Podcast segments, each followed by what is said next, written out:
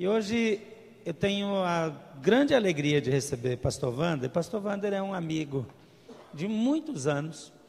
É, desde que eu era menino, começando no ministério, ele é uma inspiração para mim. Ele era menino também, né? A gente é quase da mesma idade. E Pastor Wander, ao longo de muitos anos, me abençoou. Eu trabalhava com jovens no Rio Grande do Sul e ele não só nos atendia quase todo ano, mas como ele foi de uma inspiração. E durante a caminhada dele, a vida dele, sempre foi uma inspiração para mim. E é uma honra tão grande recebê-lo. Quero convidá-lo, receba com carinho, pastor Vander Ferreira Gomes, da PIB do Recreio.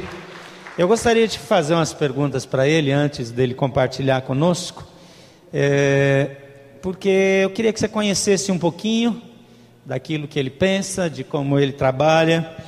É, Pastor Wander, o senhor inventou um dia de sair de um lugar confortável e meio que começar de novo. E acreditou num projeto hoje ter uma igreja de referência no Rio de Janeiro, uma igreja impactante. É, em sua opinião, qual é o papel da igreja local na sua cidade, na sua região? Boa noite, gente. Uma alegria muito grande estar aqui com Gilberto, com essa igreja querida. Eu acredito que a igreja, o papel dela está definido no Novo Testamento. Sal da terra, luz do mundo, é isso que nós temos que ser. Uma igreja que faça diferença no contexto onde ela está inserida. Eu, para te ajudar a, a responder, ou te ajudar a entender a minha resposta, eu me lembro daquele texto de Atos, quando a palavra diz assim, e é Paulo num discurso, num discurso aos crentes da Galácia: Davi serviu a sua geração. Nós precisamos entender que há um propósito de serviço à nossa geração. A igreja não pode se esconder no templo. Ela precisa entender o compromisso dela com a sociedade. Pastor, a, igreja do Recreio, na igreja do Recreio, vocês têm como alvo alcançar mil pessoas, mil vidas para Jesus em um ano. É, é, um bocado de gente. É, qual a importância é, da vida espiritual dos membros da igreja na conquista de um alvo ousado como esse?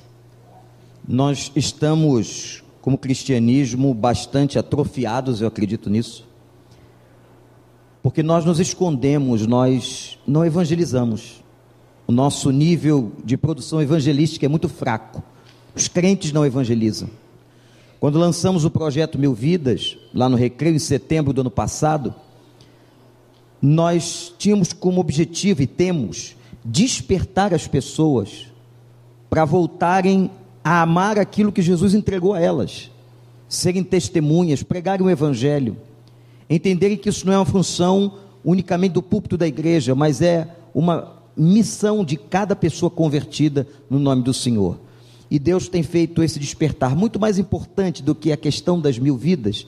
Eu quero que a igreja entenda a sua tarefa e a sua missão. Perfeito. Pastor, para ficar dentro do tema, e essa última pergunta eu não posso me estender aqui, porque eu gostaria de ouvi-lo também. É, nós estamos aqui numa semana de santificação e avivamento. Na sua opinião e mais ainda na sua vida pessoal, é, como é que o senhor definiria santificação e avivamento? Santificação é um processo, como a Bíblia diz, que nós vamos passo a passo, nos assemelhando a Cristo. Aquele que começou a boa obra vai terminar o processo de lapidação do espírito. E o avivamento é quando a glória de Deus recai sobre a igreja, um movimento de cima para baixo, um despertamento extraordinário na vida da igreja. Amém. Estamos orando por isso. Eu gostaria de orar antes de recebermos a palavra. Você pode orar comigo? Pai, nós louvamos o teu nome pela vida do pastor Vander, da sua família, da sua igreja lá no Recreio, da inspiração, da influência deles. Obrigado, Pai, por que na minha vida pessoal eu fui tão impactado e abençoado por seu ministério, mas por tantas pessoas em tantos lugares que recebem dessa influência. Agora, Pai, Obrigado por podermos estar juntos nessa noite e que mais uma vez o Senhor use com todo o poder e autoridade para ser instrumento teu para a glória do teu nome nessa Amém. noite, em nome de Jesus. Amém. Obrigado por estar conosco, pastor. Prazer, meu irmão.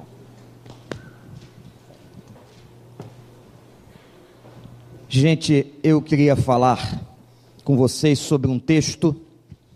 Quero te convidar a abrir a palavra.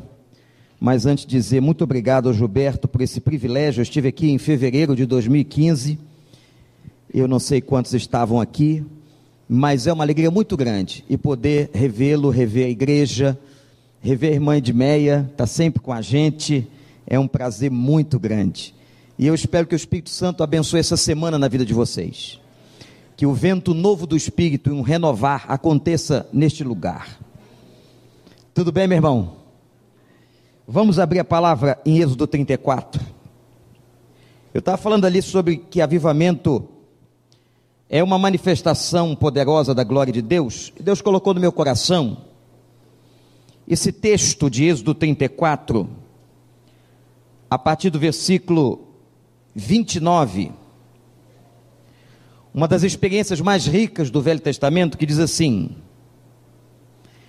Ao descer do Monte Sinai com as duas tábuas da aliança nas mãos, Moisés não sabia que o seu rosto resplandecia por ter conversado com o Senhor.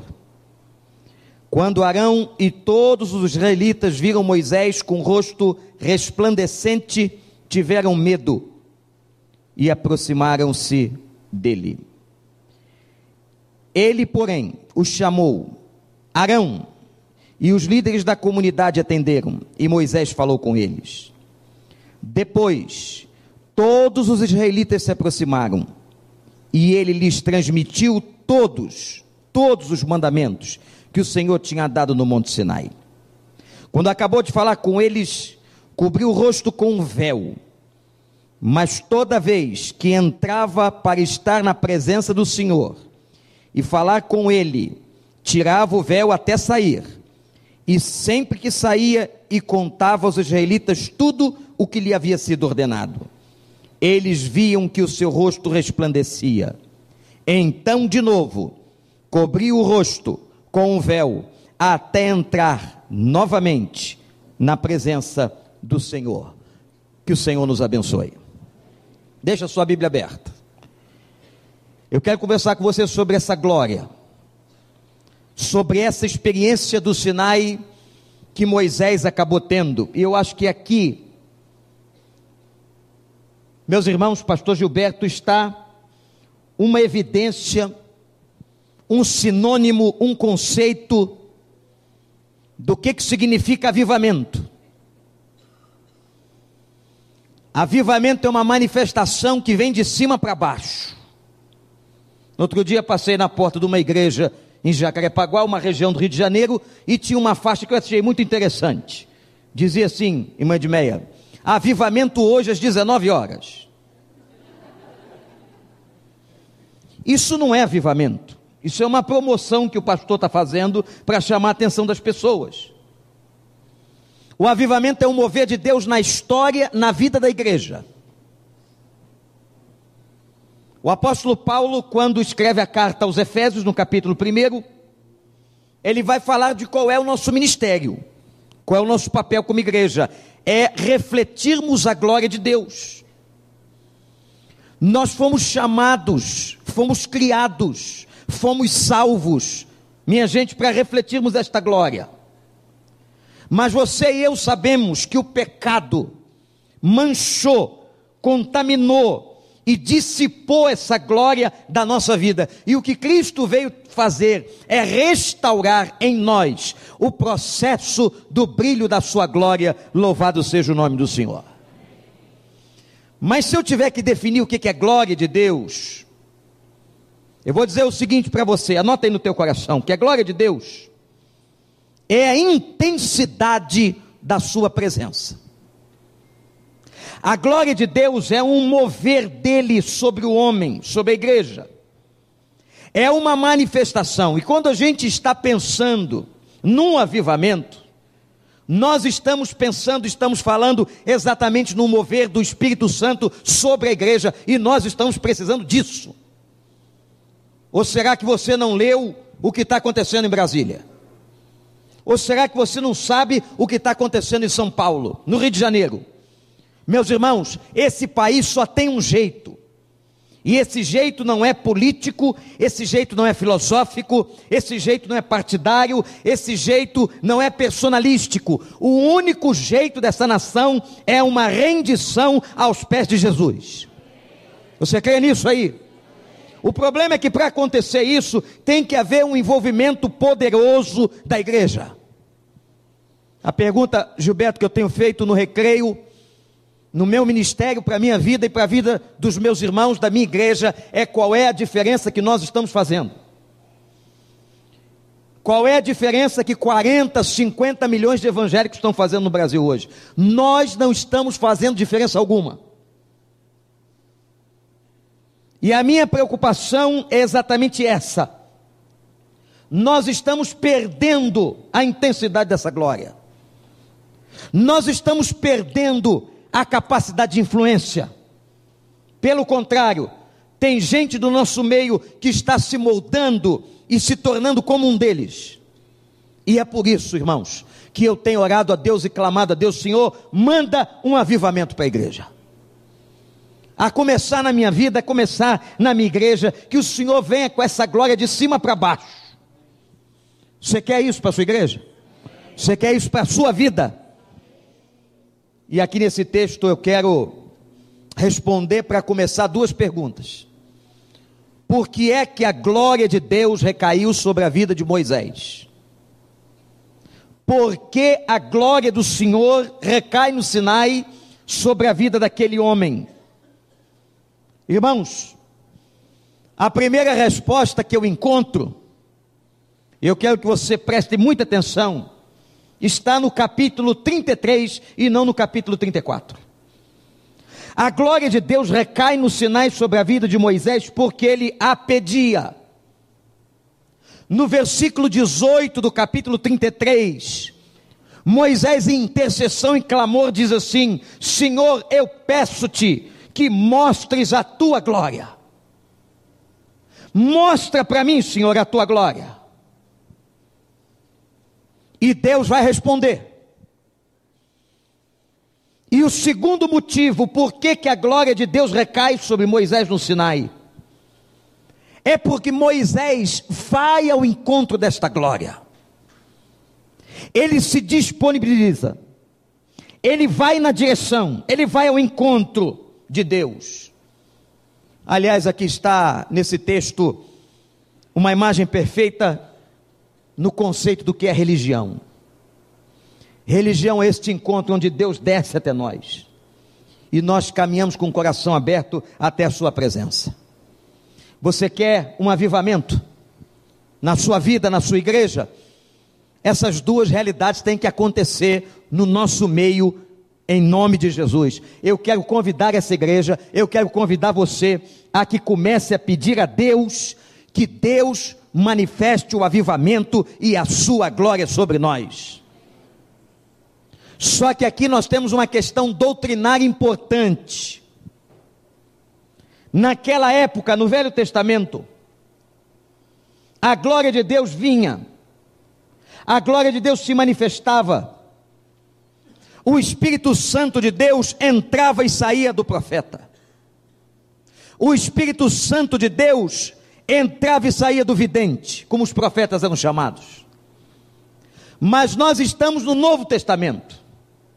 Nós estamos debaixo da égide do Espírito Santo de Deus. E lá em Atos capítulo 2, quando o ministério do Espírito Santo foi inaugurado, as coisas mudaram completamente. Agora não é mais, gente, igreja querida, não é mais Deus falando com o homem, não é mais somente Deus andando ao lado do homem, como nos tempos de Jesus. Agora Deus está dentro do homem, dentro daquele que crê no batismo e pelo batismo do seu Santo Espírito. Se você aceitou a Jesus como Salvador, você foi selado com o Espírito Santo da promessa. Tem crente que não sabe isso. Tem crente que não entendeu isso, que agora essa glória chegou até nós, no poder, na graça e na autoridade do Espírito Santo de Deus. O problema é que o apóstolo Paulo diz que o Espírito Santo chega, mas nós ainda temos a capacidade de ofuscá-lo. Nós temos a capacidade de apagar o Espírito, diz a Bíblia. A palavra apagar ou extinguir no Novo Testamento, no grego, é a ideia de nós tornarmos o Espírito inoperante. Quando eu vejo uma igreja insignificante, quando eu vejo uma igreja inoperante, uma igreja que não traduz o sal da terra na terra, uma igreja que não traduz a luz do mundo no mundo, eu só posso entender que nós estamos apagando o poder da glória e do Espírito Santo que está sobre nós. Alguma coisa está errada, alguma coisa tem que ser restaurada, e é por isso que nós pedimos este avivamento para que o Senhor possa fazer em nós, dentro de nós, um movimento tal que essa glória seja restaurada na minha vida e na sua vida. Então, se você quer isso, vamos começar a pedir esse derramamento? Vamos começar a clamar a Deus.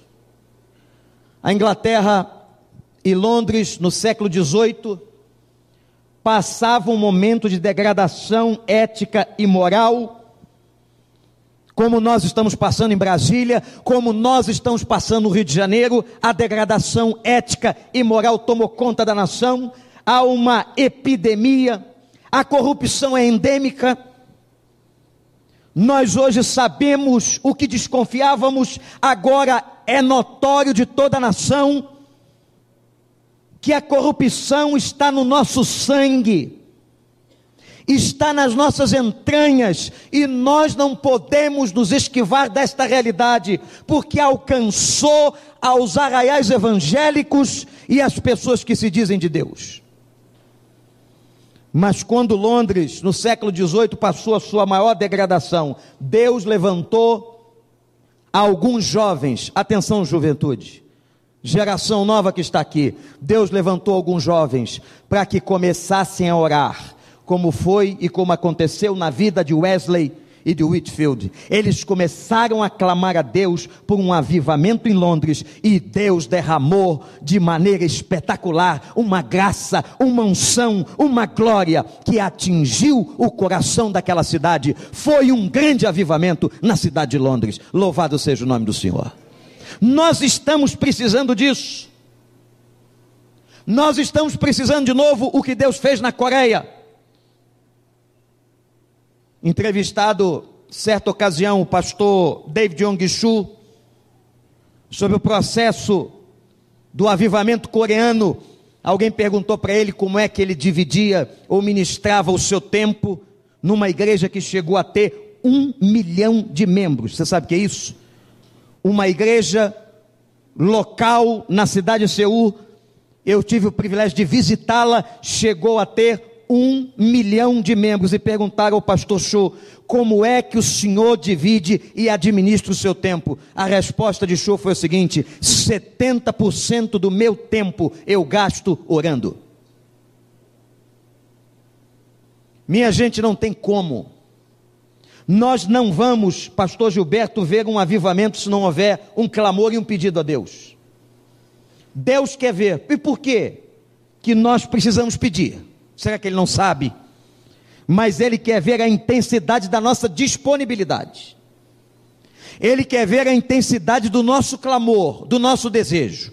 Eu tenho que dizer que quero e quero mesmo eu tenho que colocar o joelho no chão, eu tenho que colocar a boca no pó, eu tenho que ter quebrantamento, eu tenho que ter jejum e oração, eu tenho que clamar. Vocês querem um avivamento? Então vamos clamar a Deus, para que esse Espírito que nos batizou e que está em nós possa nos avivar, possa restaurar o nosso coração. E aí, gente, nós vamos experimentar o poder maravilhoso do Espírito que em nós habita. Nós não sabemos e não usamos o poder que em nós habita, porque nós desconhecemos.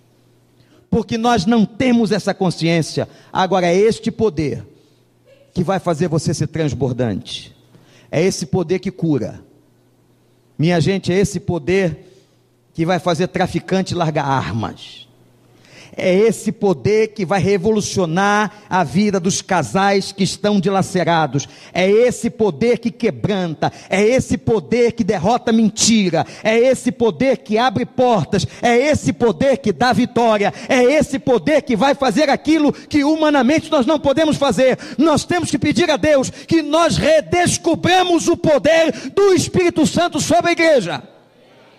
Que o Senhor sopre aqui nessa noite que nós nos desarmemos e que nós possamos ir para o jardim de oração, clamando, suplicando, como fez Moisés: Senhor, mostra-me a tua glória. Repete essa frase comigo: Senhor, mostra-me a tua glória. De novo, igreja: Senhor, mostra-me a tua glória. A gente tem que pedir, tem que ir em direção. Moisés não só pediu, mas ele renunciou por ordem de Deus, o povo ficou na beira do Sinai e ele subiu. Se eu peço, mas eu não tenho movimento, quando você lê o João 5, você está lendo um texto de movimento, aonde Jesus conclama o paralítico a fazer um movimento.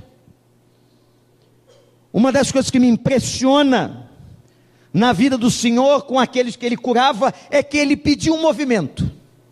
Vai se lavar no tanque de Siloé.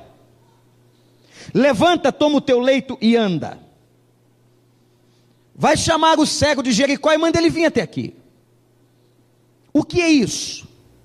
Por que disso? Porque Deus está esperando de nós um movimento.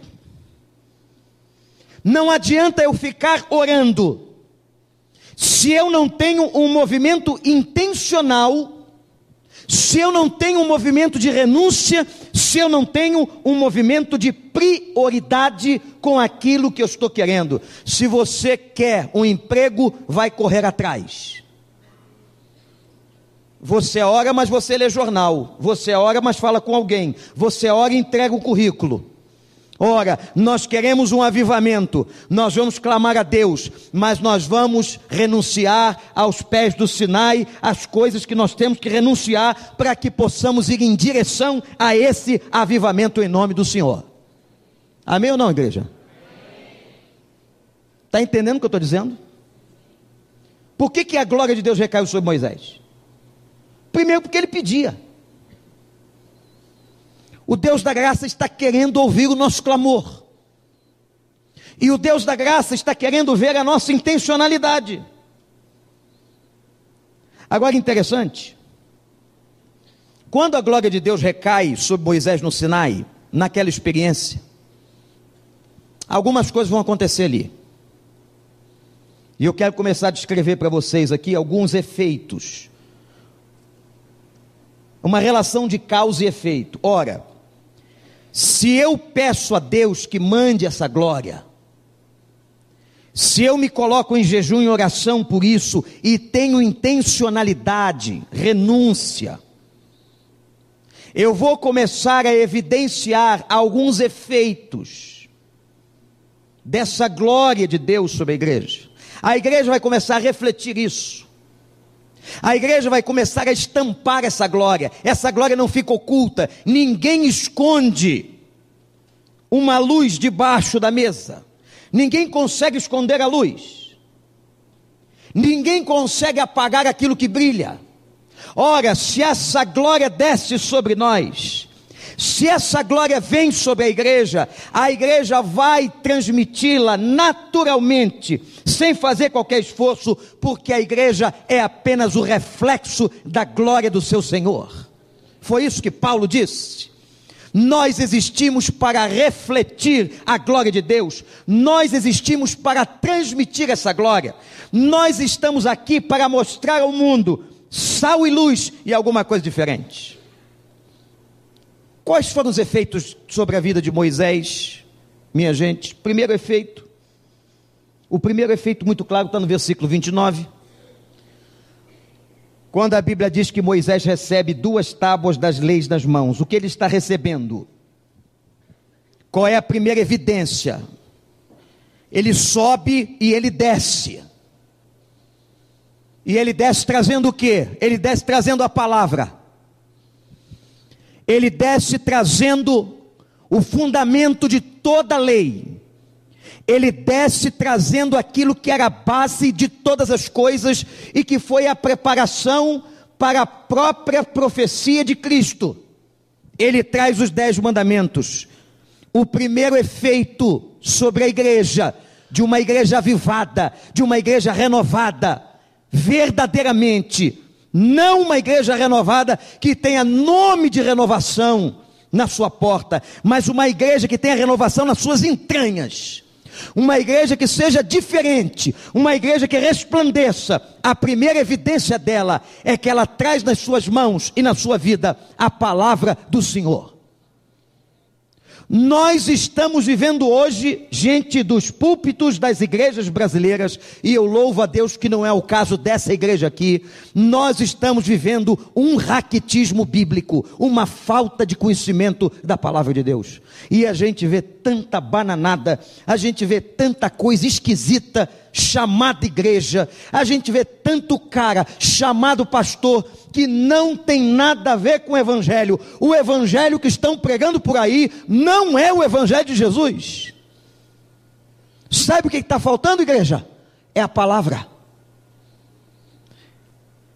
Não sei se você se lembra lá em Santa Maria, acampamento no Intercap aconteceu um fato à tarde, não sei se você se lembra, porque eles tiravam meu couro lá no Rio Grande do Sul, Edmeia. Eu pregava de manhã, de tarde e de noite. Cinco dias seguidos, sei lá, quatro dias seguidos. Por isso que ele gosta de mim. Porque eu devia ter batido nele. E me lembro que eu fazia um exercício com a juventude de tarde, a gente para botar aquele jovem para ficar acordado, jovem de tarde, antes da pelada do futebol, antes de pular no lago, e a gente tinha que dizer alguma coisa para eles. Eu perguntei assim: eu queria que você, você conhece a Bíblia, então diz aí um texto. E eu me lembro que uma moça levantou e disse assim: água mole em pedra dura, tanto bate até que fura. Eu olhei para ela e pior foi a resposta. Ela disse, eu disse assim: minha filha, onde está na Bíblia a passagem? Ela disse, pastor, eu não sei, mas quem me ensinou foi o meu professor da escola bíblica dominical. E eu disse, não ensinou não mas aquela experiência demonstra para nós como é que a nossa base acontece. Nós não conhecemos Bíblia. Me faz lembrar aquele cara, eu não sei se cheguei a contar isso aqui uns dois anos atrás. O cara chegava no meio da praça, e a, toda a praça que se presta naquela época tinha um relógio. Ele chegava na praça, olhava o relógio, acertava o relógio do pulso, e ia embora. No dia seguinte ele fazia a mesma coisa, na quarta-feira, na quinta-feira. E tinha um homem que ficava na praça, tem sempre alguém que fica na praça olhando a vida dos outros. O homem ficava na praça olhando, ele fazia aquilo. Um dia perguntou para ele: Meu senhor, com licença, eu fico aqui pela praça e por que é que o senhor vem aqui todo dia e acerta o relógio do pulso pelo relógio aqui da praça? O homem disse: Muito simples eu tenho uma loja de relógios. E eu sempre gosto de conferir a hora que está marcada nos relógios da minha loja pelo relógio da praça. Então eu venho, confiro pelo meu relógio a hora do relógio da praça e vou para minha loja. O homem disse assim: Isso é loucura. Mas por que uma loucura? Porque eu sou responsável em acertar o relógio da praça, e eu acerto o relógio da praça pelo relógio da loja. Ora, quem é que tem a referência? Quando eu não tenho Bíblia, eu não tenho referência. Deu para entender?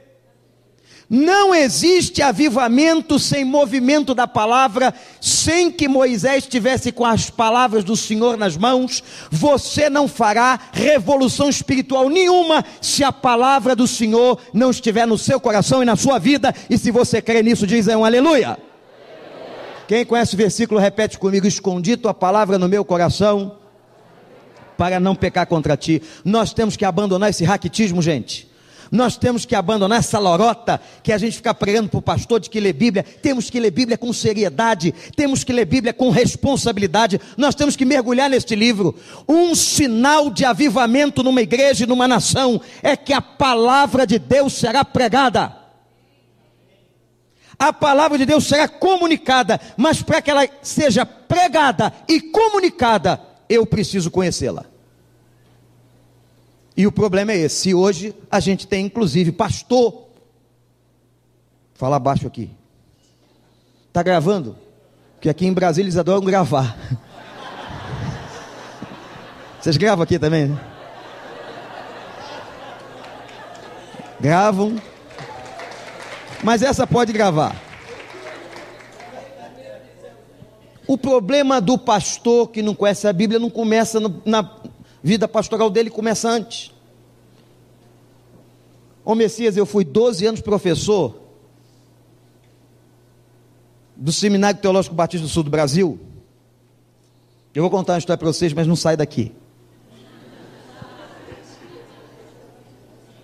Eu fui dar uma prova de psicologia. Eu dava aula de psicologia geral e psicologia da religião. E botei os alunos sentados em fileiras ordenadas. Ah, por quê, pastor? Seminarista cola? Não, não. É só para evitar tentação. Botei eles sentadinhos. E a hora de prova é hora de tensão. Quem vai fazer prova está concentrado, tensionado, ninguém fica falando.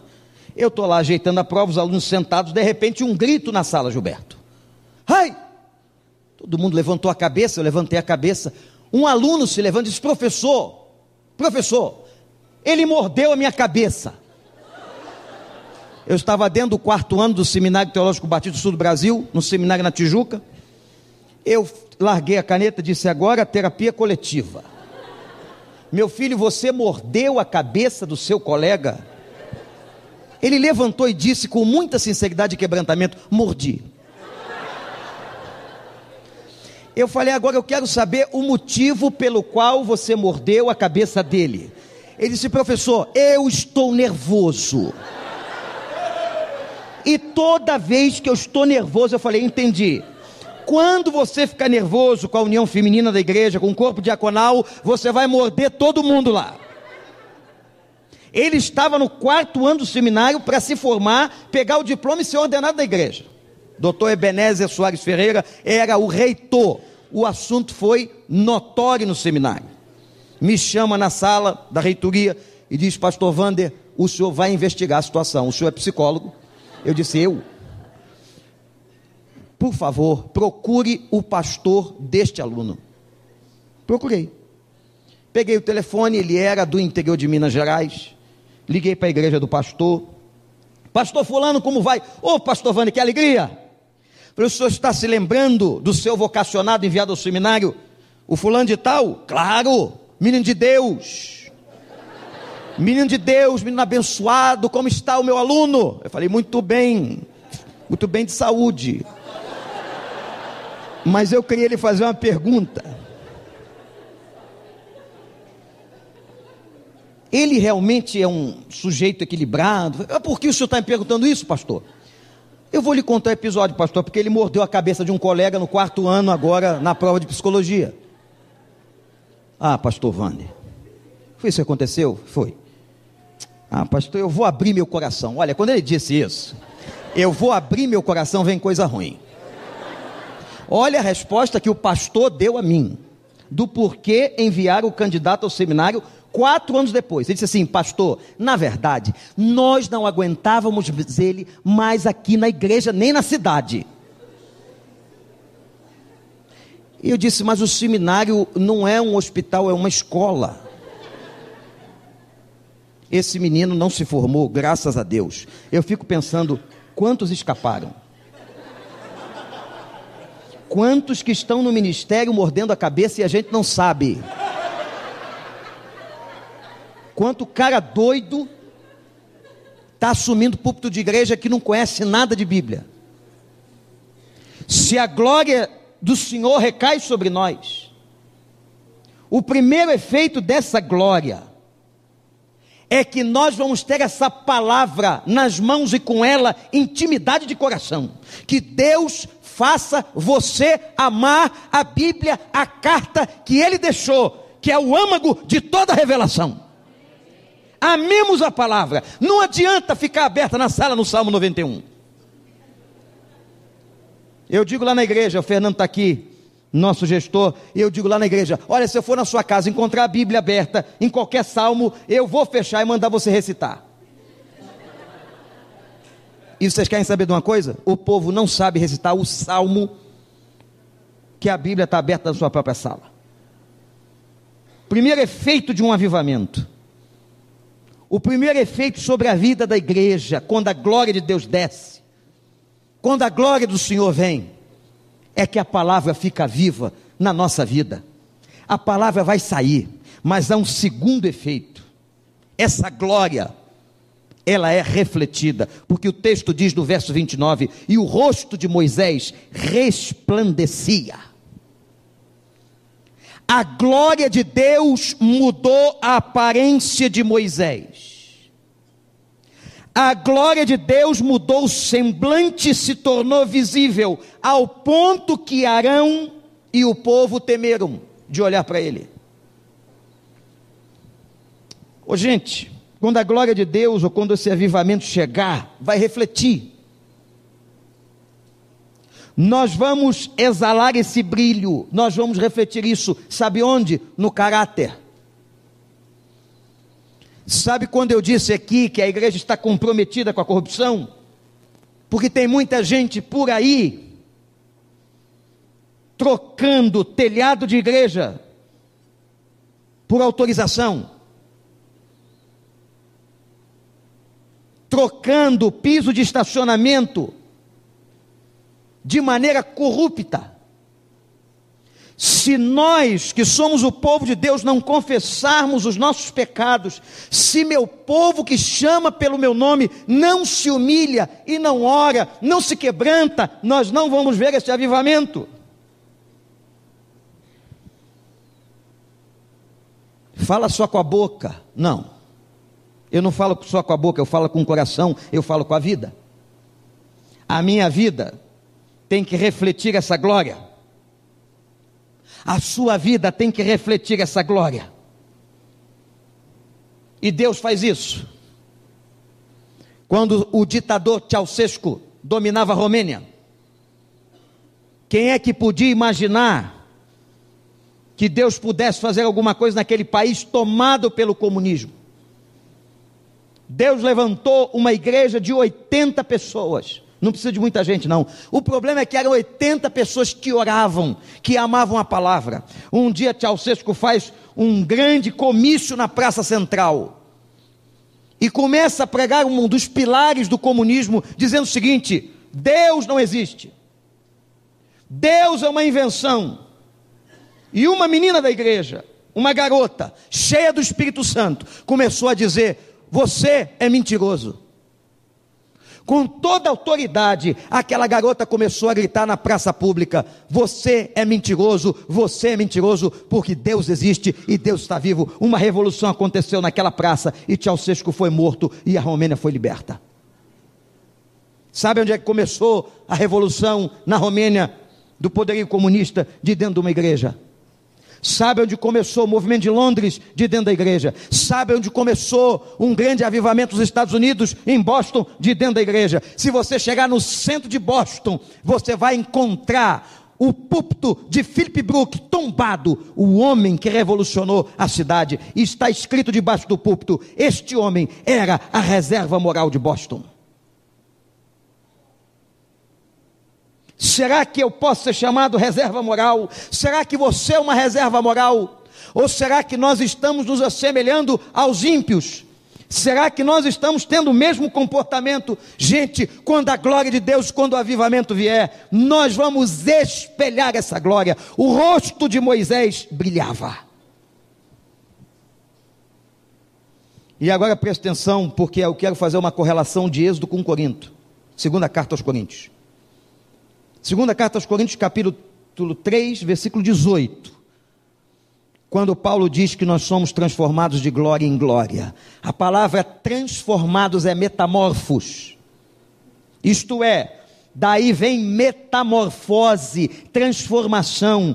A glória de Deus provoca em nós um metamorfos, provoca em nós uma mudança. Não pode uma pessoa dizer que é de Deus, que está santificada, que está vivendo com o Senhor, com a vida podre. O Evangelho transforma, o Evangelho modifica, o Evangelho reluz, o Evangelho resplandece no rosto daquele que está cheio do Espírito Santo. Você lembra quando quis mandou Saul procurar as jumentas perdidas. E Saul sai com um servo e não acha jumenta. E de repente, ele quer voltar para casa porque o pai podia estar preocupado. Aí o empregado dele vai dizer uma coisa interessante sobre o profeta Samuel. Ele vai dizer o seguinte: aqui nessa cidade mora um homem de Deus. E mais, é muito respeitado não era só a identificação de um homem de Deus. Aqui mora um homem de Deus, é muito respeitado. Vamos até ele para ver se ele porventura não nos aponta o caminho que devemos seguir. Louvado seja o nome do Senhor. Nós estamos precisando de homens e de mulheres de Deus, gente que façam tal diferença em que alguém possa dizer da sua casa: aquela casa ali é uma casa de Deus, aquele casal é um casal de Deus, ali tem um homem de Deus, aquela igreja é uma igreja de Deus, aquela célula é uma célula de Deus. Que o Senhor possa fazer que o povo identifique em você que você é de Deus. E quando isso acontece naturalmente, o propósito dessa glória na nossa vida está se cumprindo. Meus irmãos, terceiro momento dessa história, que eu quero chamar sua atenção, o efeito dessa experiência é muito interessante, porque é uma coisa estranha que vai acontecer. O primeiro efeito qual foi? Moisés desceu com a palavra, desceu com as duas tábuas. O segundo efeito da experiência do Sinai foi que o rosto resplandecia. Há uma metamorfose, há uma transformação. Mas o terceiro momento que eu quero chamar a sua atenção é que ele coloca um véu. Ele coloca um véu no rosto, está aí do verso 33 a 35. E diz o texto que toda vez que ele chegava à presença de Deus, ele tirava o véu. E toda vez que ele se afastava da presença de Deus, ele colocava o véu. Quem vai explicar Êxodo 34 é Paulo.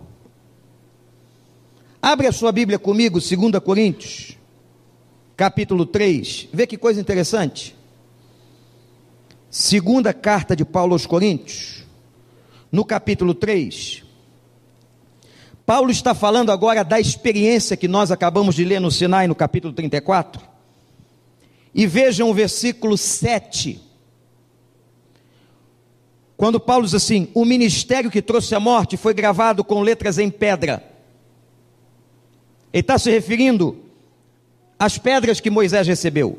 Mas o ministério, mas esse ministério veio com tal glória que os israelitas não podiam fixar os olhos na face de Moisés, por causa do resplendor do seu rosto, ainda que desvanecente. Versículo 8: Não será o ministério do Espírito Santo ainda muito mais glorioso? Se era glorioso o ministério que trouxe condenação, quanto mais glorioso será o ministério que produz justificação. Pois o que outrora foi glorioso, agora não tem glória, em comparação com a glória insuperável. E se o que estava se desvanecendo se manifestou com glória, quanto maior será a glória do que permanece. Gente, tem que sair pela rua pulando.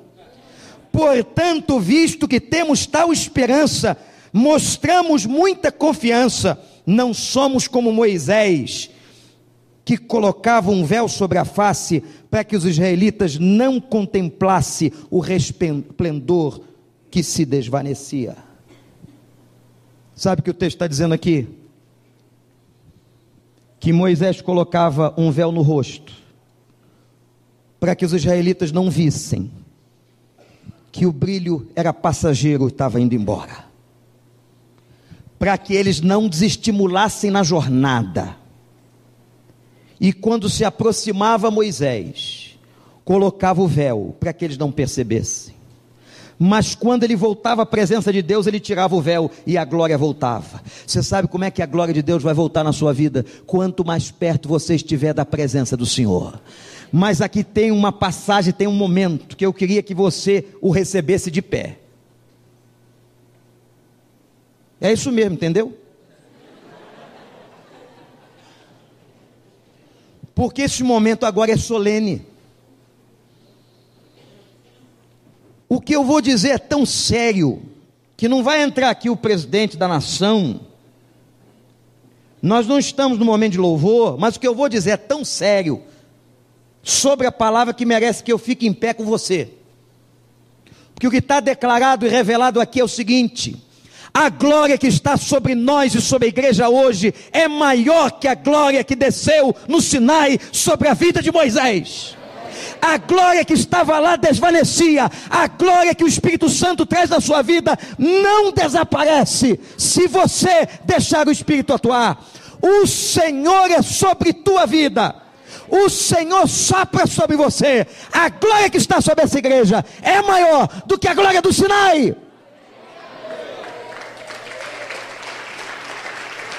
Que responsabilidade, irmãos.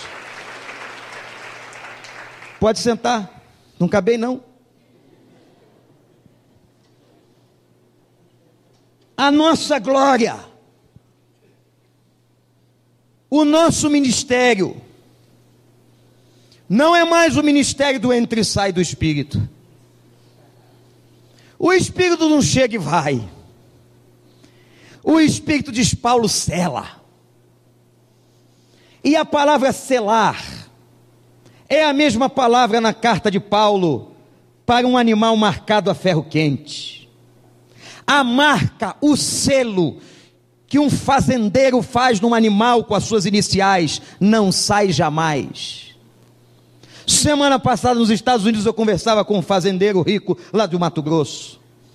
Eu estava perguntando, e como é que vocês fazem isso? Eles, nós fazemos com todos os nossos animais. E ele pode fugir para onde for, mas todo mundo vai saber que aquele animal é da minha fazenda. Eu disse, glória a Deus. Esse que é isso, pastor? Eu falei, é, porque o Senhor colocou uma marca em mim, uma marca em você, que eu posso ir para qualquer lugar e eu vou dizer e mostrar que eu sou filho do Altíssimo.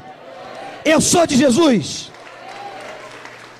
A marca está na gente, foi selada com o Espírito Santo, e o Espírito Santo está em você, a glória do Senhor, o poder do Senhor. E disse a Bíblia, o Senhor revelando: vão para Jerusalém, esperem 40 dias, porque vai vir o Espírito Santo e vocês serão revestidos de poder. Esse poder já veio. Eu não preciso invocar o que está dentro de mim. Eu só preciso deixar que o que está dentro de mim aconteça. Eu só preciso deixar que o que está dentro de mim exploda em glória. Mas para explodir em glória, eu tenho que renunciar à carne, eu tenho que ser intencional, eu tenho que deixar no altar, eu tenho que deixar de quebrar o vaso. Sabe o que acontece com a gente, o que aconteceu aqui comigo em Brasília? Há uns anos atrás, Gilberto, quando os batistas brasileiros fizeram 100 anos, Convenção Batista Brasileira foi chamada aqui para ser homenageada na Câmara. Aí acabou, nós fomos para a festa. Homenagem recebida, Batistas 100 anos no Brasil. Estava eu, uma delegação do Conselho da Convenção Batista Brasileira, representando os batistas no Brasil.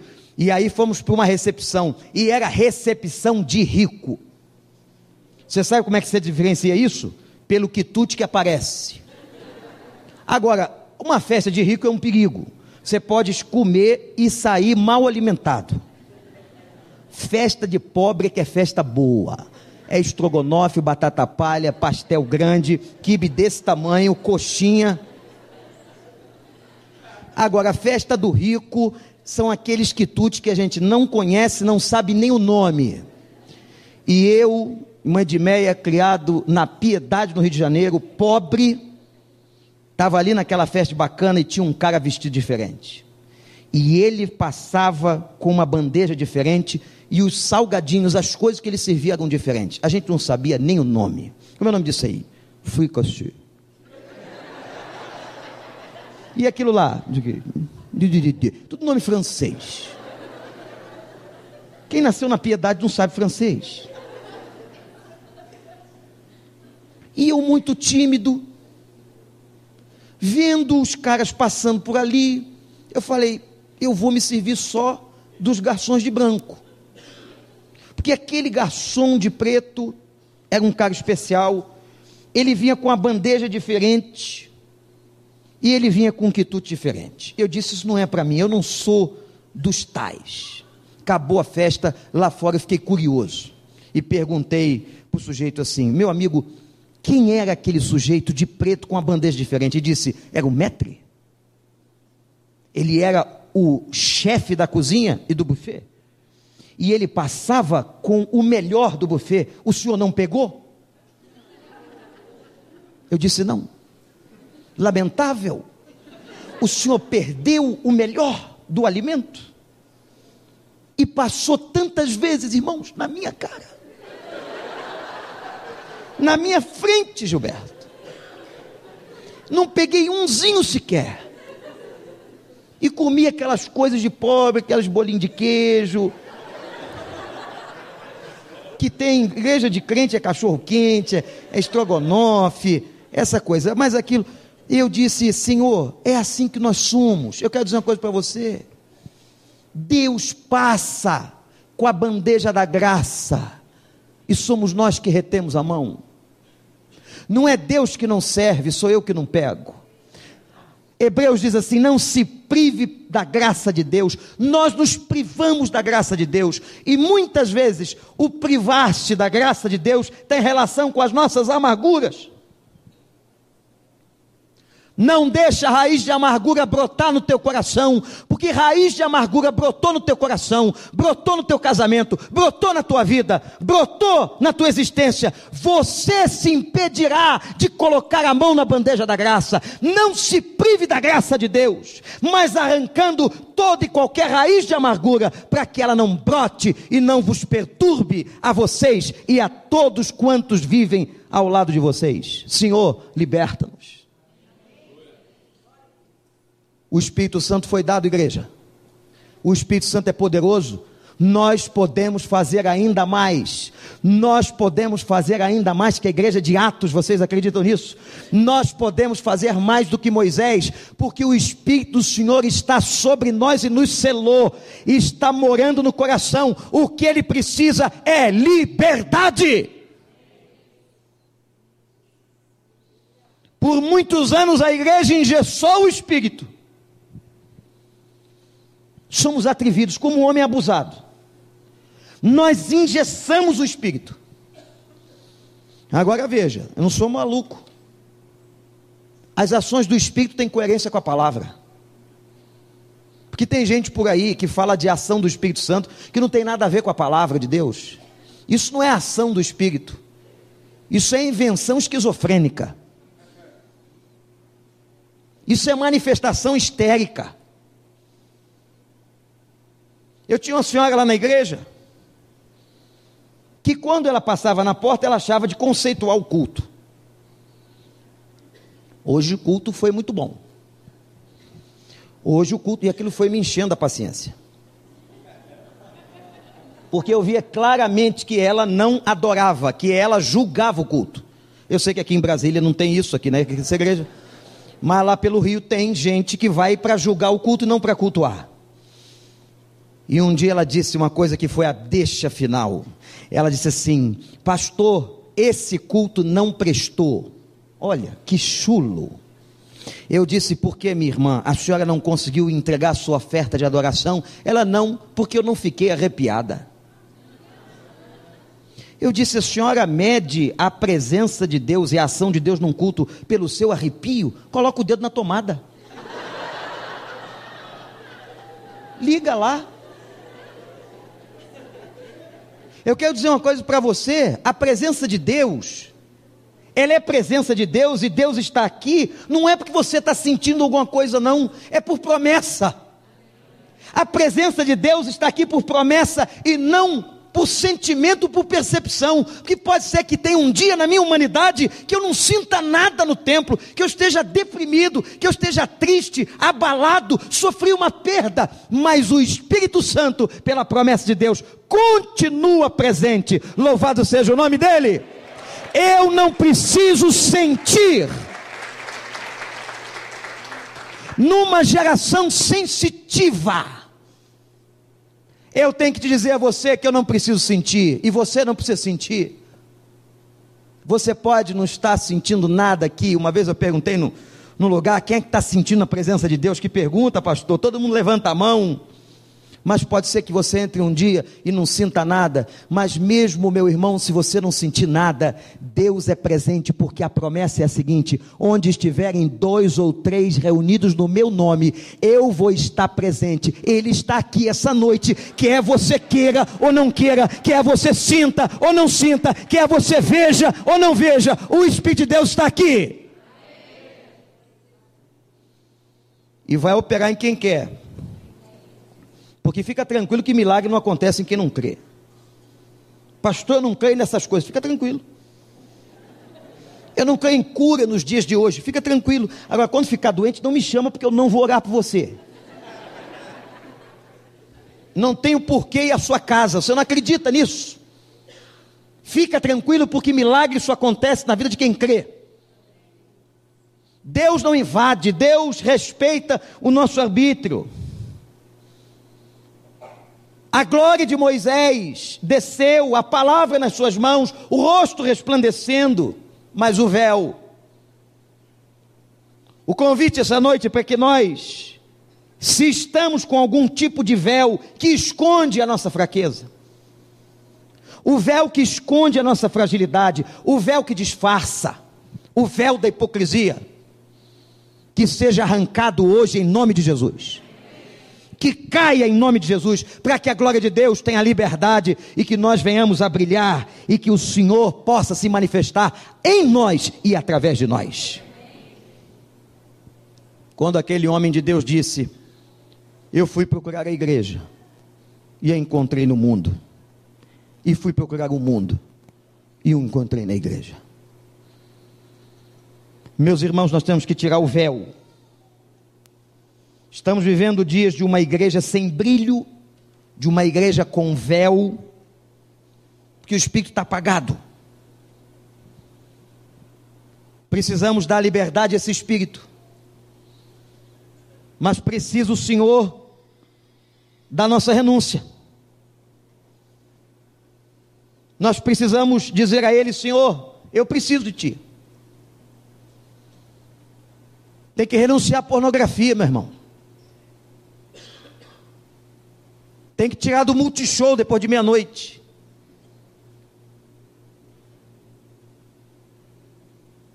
Tem que renunciar à propina. Tem que renunciar à maledicência. Tem que renunciar a esse julgamento que estamos sempre fazendo, condenando as pessoas. Se nós não nos dispusermos à renúncia, o espírito não terá liberdade. Tem uma lâmpada aqui na minha frente. Apagar o espírito é como essa lâmpada aqui. Ela está inoperante. Eu não a retirei, ela está ali. O Espírito Santo no Novo Testamento não sai das pessoas. Ele está ali, mas a lâmpada está apagada. Porque com o meu pecado, com a minha falta de renúncia, com a minha vida, eu apago o espírito. Mas quando eu renuncio o pecado, eu volto a deixá-la brilhar, para a honra e glória do Senhor. E é como essas lâmpadas de teatro que vão brilhando cada vez mais. ela vai encandecendo, ela vai transmitindo, e ela vai tornando a coisa cada vez mais clara. E você vai enxergando melhor, e as pessoas vão vendo. Não tem como esconder uma pessoa na luz. Não tem como alguém não ver alguém que está na luz, alguém que fala a verdade, alguém que testemunha a verdade, alguém que vive a justiça. Por isso que Paulo diz assim: a nossa luta, a nossa briga não é com a carne e o sangue. A nossa briga é contra principados, tem que colocar a armadura de Deus. Mas para colocar a armadura de Deus, tem que tirar outras coisas que estão sobre nós. Nas minhas mãos a espada do Espírito, a palavra. Os meus pés estão calçados com este evangelho, aonde eu levo e aonde eu for eu tenho que levá-lo. A couraça da justiça, os lombos com a verdade, regados pela oração, o capacete da salvação, que mostra que o soldado não é só protegido, mas é soldado do rei, é soldado do império. Quando você desfila, pelas ruas com o capacete da salvação, todo mundo vai olhar para você e vai dizer: esse homem, essa mulher resplandece, é filho, é filha do rei. Essa igreja que é a igreja vivada. Essa igreja que eu quero, essa igreja que eu tenho pedido a Deus. Essa igreja que eu queria ver no Recreio dos Bandeirantes. Eu quero fazer parte disso. Eu quero ser isso. Eu sou um cara inconformado com a minha igreja e comigo mesmo. Eu acho que nós temos que ter essa inconformidade. Paulo disse: não se conformem, eu não estou conformado. Porque eu acho que o próximo passo, depois que você se conforma, é o seu declínio. Eu quero essa glória, eu quero esse brilho, eu quero me apossar dessa verdade de que a glória que está sobre a igreja hoje, no século 21, é maior do que a glória que estava sobre Moisés. Mas, como disse o profeta Joel, não adianta rasgar as vestes. Tem gente só rasgando veste, tem gente só rasgando o que é aparente. Deus quer que você rasgue coração. Rasgar coração é difícil processo de quebrantamento. Como diz aquele autor, a primeira palavra do Evangelho é arrependimento. Tudo começa no arrependimento. Nós temos que nos arrepender, gente. O pecado dessa nação é nosso. O pecado de Brasília é o meu pecado, é o seu pecado, é a nossa missão. É uma igreja que não resplandeceu e não foi capaz de ser sal e de conter o apodrecimento. Uma das funções do sal é conter o apodrecimento. Nós não fomos capazes de conter o apodrecimento da nação. Nós falhamos. Deus fez um ensaio conosco na década de 80 e disse: Eu vou derramar. A maior igreja no Rio de Janeiro tinha 700 pessoas. E Deus abriu as comportas. E Deus fez tanta coisa. Mas nós não percebemos o que Deus estava fazendo. E nós fomos por um outro caminho. E nós fomos pelo caminho do show. Nós fomos pelo caminho dos ídolos. Nós construímos ídolos de púlpito, ídolos da música. Nós começamos a nos preocupar com aquilo que era absolutamente desnecessário. E alguns começaram a se preocupar e entender o seguinte: se a gente agora é artista, eu tenho que ganhar dinheiro como os artistas ganham. O Brasil evangélico entrou nessa vibe, entrou nessa onda, e nós não percebemos o apodrecimento da nação. Nós não percebemos que os valores estavam trocados. E agora, filhos dos membros das nossas igrejas, estão no meio do mundo. E a gente chora e não sabe por quê. Tem mãe chorando, tem pai chorando. E não percebeu que nós começamos a perder a Bíblia, que nós paramos de orar, que nós debochamos do jejum, que nós nos tornamos religiosos, mas pouco crentes, que nós vamos às vezes à igreja para julgar o culto, para dar a oferta, para analisar o pastor, para falar das pessoas, mas esquecemos que esse não é o nosso propósito. A nossa missão é refletir essa glória. O Brasil perdeu, mas eu creio que o Brasil pode recuperar. Eu creio numa igreja que restaura, porque eu creio no quebrantamento, eu creio no arrependimento. Eu creio que se eu e você nos humilharmos e orarmos e buscarmos a face do Senhor, Ele sara essa terra. Ou você crê nessa palavra, ou você vai embora, porque Evangelho é isso. A glória desceu sobre Moisés, porque ele clamou e ele foi atrás, ele correu atrás, e ele viu aquela glória, e ele veio com a palavra, e ele veio com o rosto refletindo. Mas, meus irmãos, a diferença de nós para ele é que ele precisava colocar o véu, porque a glória ia embora. O Espírito não te deixa. O Espírito só quer espaço, só quer liberdade. E quando esse Espírito chegar com todo poder e liberdade, pessoas serão curadas, casamentos serão restaurados, a igreja será relevante e nós vamos dizer: levanta, toma o teu leito e anda. Eu não tenho ouro nem prata. A igreja não tinha ouro e prata, mas ela tinha mais. Tudo que eu tenho te dou, em nome de Jesus Cristo. Levanta e anda. O paralítico levantou na porta do templo. Ó oh, Senhor, nos dê essa glória, nos dê esse poder, para que nós recuperemos aquilo que Atos tinha e que nós perdemos. O Senhor pode fazer isso. Baixe sua cabeça e ore ao Senhor. Queria que nós fôssemos muito sinceros com Deus agora e fosse um momento de oração. Eu não sei como você vai estar aí, só espero que seja um coração quebrantado. Mas que você diga para Deus, Pai, começa comigo. Quando o Senhor foi fazer a obra, começou com Jeremias. E Deus teve que amassar aquele barro. Deus teve que quebrar aquela vida para que ele pudesse fazer a obra. O negócio começa na individualidade. Não haverá avivamento coletivo se não houver o avivamento pessoal. Foi o que aconteceu também com Isaías. E talvez, nesse momento agora, você diga assim: Eu reconheço diante do Senhor que Deus está pedindo mais de mim, mais, mais, mais. Nós vamos adorar o Pai. Eu quero orar por você. Não sei o que, que o ministério de adoração vai fazer, mas eu peço que eles façam. E eu queria que nesse momento, diante de Deus, você reconhecesse, se levantasse com dignidade e dissesse assim: Senhor, eu errei. O problema dessa nação também sou eu, Senhor. O problema dessa cidade sou eu. É a minha omissão, é a falta do brilho é a glória que desvanece. Eu desconheço hoje a tua palavra, Senhor. Eu fico atrás apenas das revelações das profetisas nas esquinas.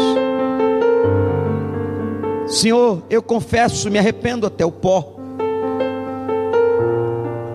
Se Deus e o Espírito de Deus, isso aqui não é um espetáculo, isso aqui não é um show. Isso aqui é um momento muito sério na presença de Deus. Se Deus está mexendo com você, meu irmão, minha irmã, Deus trouxe você aqui nessa noite para ouvir essa palavra e para participar de tudo que você já participou. Mas Ele está dizendo para você: Eu quero mais. Eu quero mais espaço na tua vida. Eu quero que você brilhe mais. Eu quero que a minha glória possa ser refletida através da sua boca do seu comportamento, do seu pensamento. Se você, meu irmão, minha irmã, sentir que essa palavra é contigo e que o Espírito Santo fala com você agora, eu queria orar com você. Eu vou pedir que você ficasse em pé onde você está, em nome de Jesus. Mas só se levante se realmente essa palavra é com você. Não levante-se se um irmão levantou, porque um outro levantou, mas apenas se essa palavra é para você, se Deus está falando isso com você. enquanto nós vamos adorar, eu vou pedir que nós façamos um gesto simbólico de entrega. Pastor Gilberto, me dá licença. Nosso gesto simbólico de entrega vai ser que você saia daí como se você estivesse subindo no Sinai e dizendo: É comigo, Senhor. Eu quero essa glória. Intencionalmente você vai sair de onde você está e você vai ficar aqui na frente em algum lugar. Pode ficar até aqui em cima, não tem problema não. Mas só vem aqui se você foi mexido pela palavra de Deus. Se você está em pé, pode vir. Todos que estão em pé, intencionalmente faça isso. Enquanto a gente adora.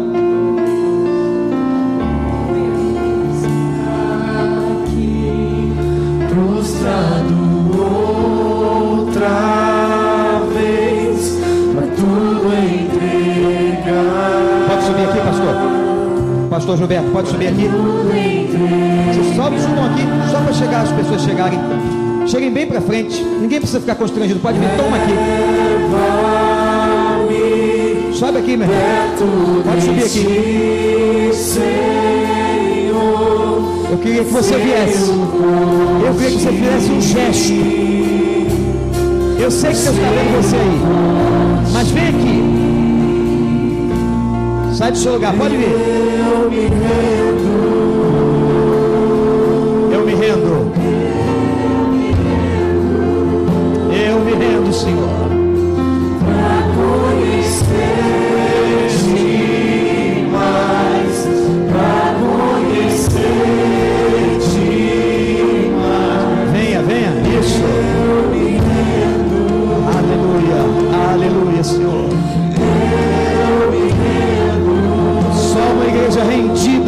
Senhor faz diferença.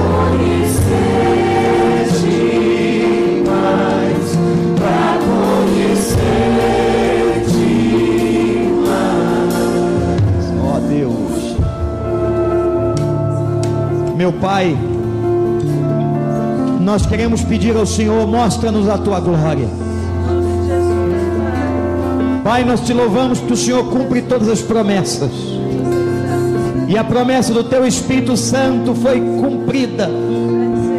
Esse Espírito que nos cela, esse Espírito que está em nós, mas quantas vezes apagado, quantas vezes, ó Deus, extinguido pela nossa carnalidade, pela nossa inoperância. Ó Pai, em nome de Jesus, ouve o nosso clamor. Redime essa nação, Senhor. Nós choramos pelo Brasil agora, Pai. E nós assumimos a nossa culpa. Nós assumimos a nossa falência. Nós assumimos os nossos pecados, a nossa idolatria. Nós assumimos tudo aquilo que não agradou ao Senhor. E clamamos ao Senhor, tem misericórdia de nós. Lava-nos no sangue do Cordeiro de novo, Senhor. E enche-nos a cada irmão, cada irmã, cada pessoa que vem aqui à frente. Tu conheces o coração quebrantado e contrito. Ó Deus, libera a graça. Ó Deus, faz com que essa vida resplandeça. Faz com que essa vida ame a tua palavra. Exale o teu perfume. Arranca os véus. Arranca os véus, Senhor. Opera nessa igreja e no teu povo no Brasil. Que estejamos rendidos em nome de Jesus.